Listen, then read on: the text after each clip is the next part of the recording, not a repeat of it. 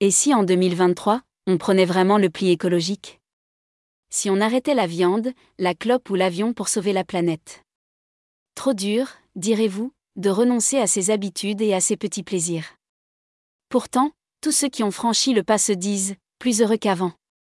Le plaisir ne serait-il finalement pas la clé de l'engagement et de la sobriété?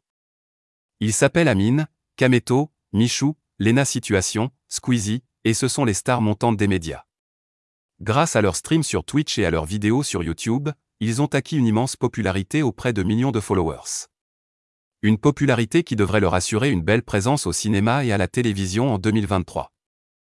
Cette année sera aussi celle des quinquas. Les femmes de 50 ans sortent enfin de l'ombre et bousculent les injonctions liées à l'âge et la beauté. Portées par des modèles comme Jennifer Lopez, Philippine Leroy-Beaulieu ou Viola Davis, les quinquas sont dynamiques, puissantes, créatives et sexy. Connaissez-vous Dali, Imagen ou Midjourney? Ces logiciels peuvent générer en quelques secondes des images à partir d'un simple texte. La magie de l'intelligence artificielle direz-vous? Ces outils posent cependant quelques questions sur l'avenir de la création artistique, sans parler des stéréotypes sexistes et racistes qu'ils véhiculent. Découvrez ces quatre tendances et bien d'autres dans notre calendrier de l'après 2023, chapitre 2.